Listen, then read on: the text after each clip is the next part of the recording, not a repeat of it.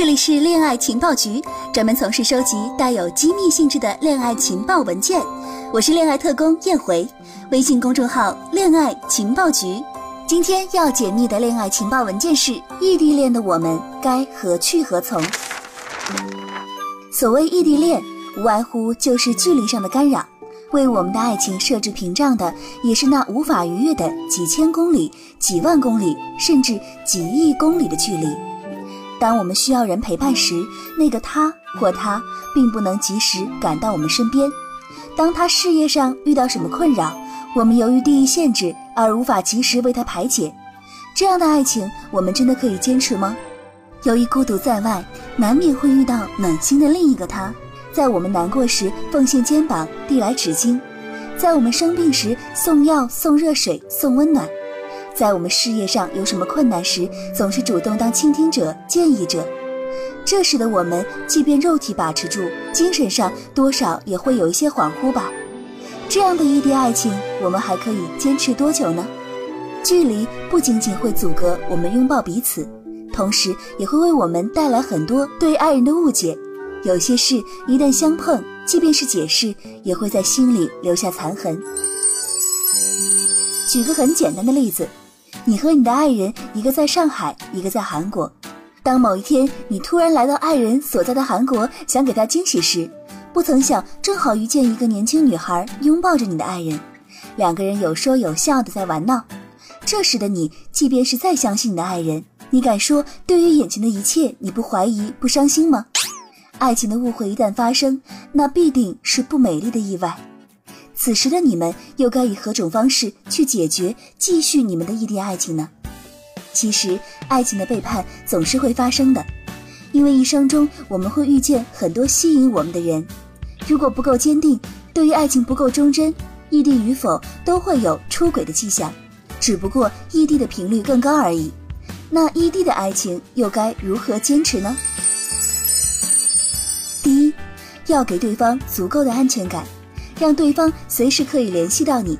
你承诺过的事情也一定要记得，切记不要和异性有什么暧昧来往，除非是你心怀鬼胎。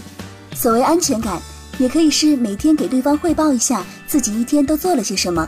和异性有人出去，可以大大方方的承认。异地都是很敏感的，越遮遮掩掩，越会容易产生误会。第二。有时间时，经常的见面，也许花销会大一点。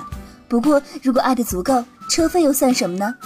当然，相隔特别远的人，如果真的无法经常见面，可以选择网络上视频通话，至少也算一种面对面。两个人如果长时间看不见对方的容颜，爱情荷尔蒙会迅速淡化。第三，彼此约定一个日期，在那个日期前努力学习，努力工作。争取早日克服距离障碍，每日你侬我侬，这样的约定也算是给彼此一个保质期，心理上一种安慰吧。第四，最重要的一点，尽量不要有不美好的误会横断在彼此中间。如果争吵，也不要隔夜，因为你们不在彼此身边，所以这些爱情里最敏感的地带你们碰不得，一定要及时排解误会。争吵时，尽量把彼此的想法表达清楚。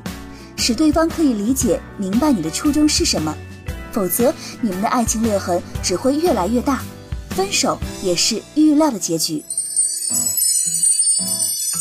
其实异地恋也是有好处的，比如说可以将爱情的新鲜感无限延长，小别胜新婚的那种心动可以充当你们爱情的调味料，每天可以有好多话题，做了什么，吃了什么，遇见了什么人。还可以在节假日时给彼此制造一些突然出现的惊喜，同时这也是考验一个人坚定程度的时候。所以，如果你们彼此有决心、有毅力维护这段爱情，那距离时差的问题都是小菜。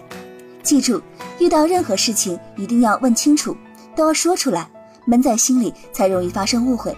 我相信你们的爱情会在你们的努力下开花结果的。我是恋爱特工叶回，想要找到我，想要分享你的恋爱经验，想要告诉我你的恋爱故事，赶紧来添加我们的微信公众号“恋爱情报局”吧。可以直接在微信公众号回复你的故事，回复你想说的话或者想听的话题。每周都会给你三份恋爱情报文件。我们下期再见啦！